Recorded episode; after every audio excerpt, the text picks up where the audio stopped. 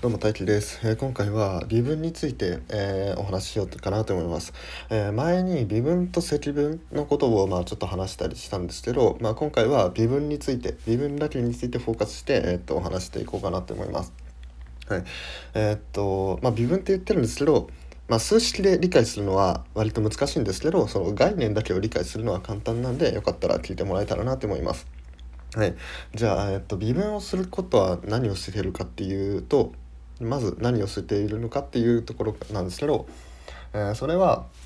微分っていうのはあるとある時の傾きを求めるんですね。ある関数のある点における傾きを求めるっていう、まあ、あの数学的に言うとそういうふうなんですけど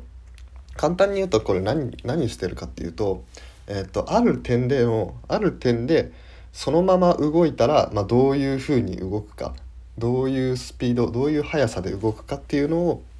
どういう変化の速さで動くかっていうのを求めるのが微分っていうものなんですね。はい、でこの微分っていうのはその何でも使えて、えー、何でも使えてって何何で言えるかっていうと,、えー、とさっき変化するもののその変化のスピードを求めるって言ったじゃないですか。じゃあ、えっと、この世の中に、えっと、変化しないものってありますかっていう話なんですよ。もうずっとこれはこれであり続けるみたいな。これはこれであってずっとこの場所にあり続けるみたいな。そういうものないじゃないですか。じゃあ太陽動いてないじゃんとか言うけど太陽だって銀河系回って地球地球だって太陽系の太陽系の周り回ってるし太陽だってえっとまああの天の川銀河の中を回ってるし銀河だって宇宙の中をどっか回ってるかもしれないし。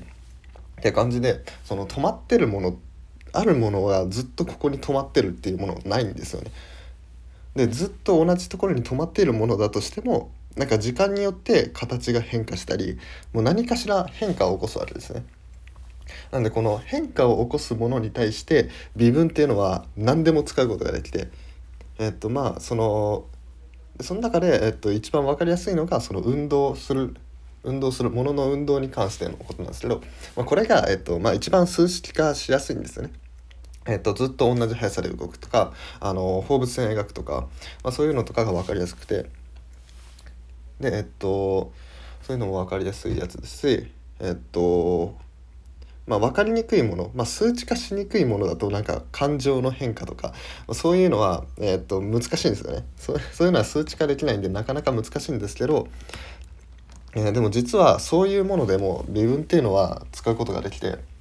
まあ、どういうことができるかっていうと微分っていうのは、えーと、一時近似っていうものができるんですね。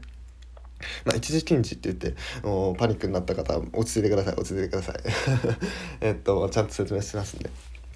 え、っと微分するってことは一時近似っていうのは何かっていうと微分するってことは、え、っと今の時点でまあ、このまま動くとどれくらいのスピードで変化するかっていうのを、えー、表すのが、えー、微分なんですよね。なんで、えっと、今の時点に、えっと、今の時点から次どう動くかは、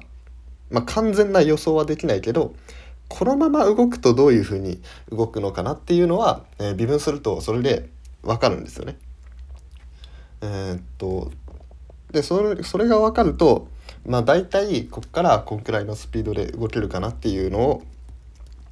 えー、っとまあそういうふうに予想ができるんですよね。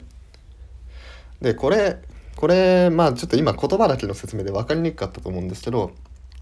例えば何かグラフがえー、っとずっと上に上がってると。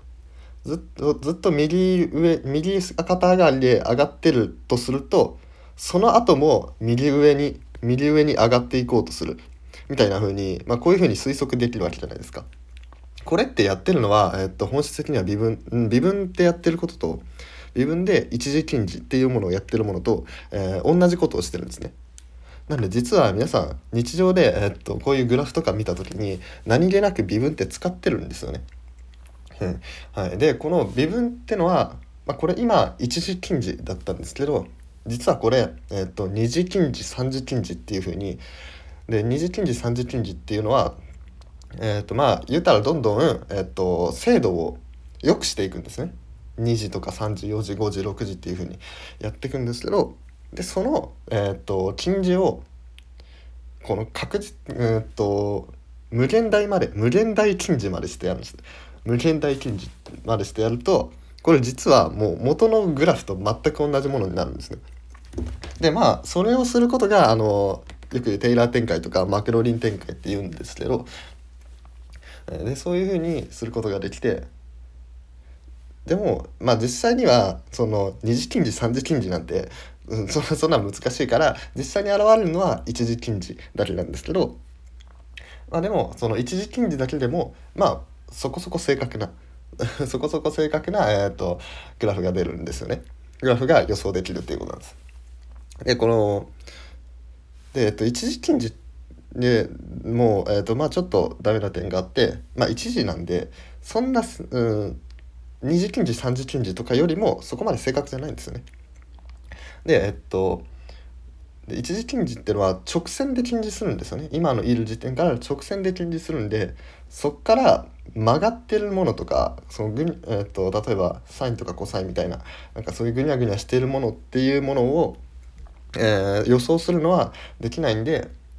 まあ、そこだけは注意しましょうねっていう話でした。はいじゃ今回は皆さんは微分は日常的に使ってるって話をしていきました。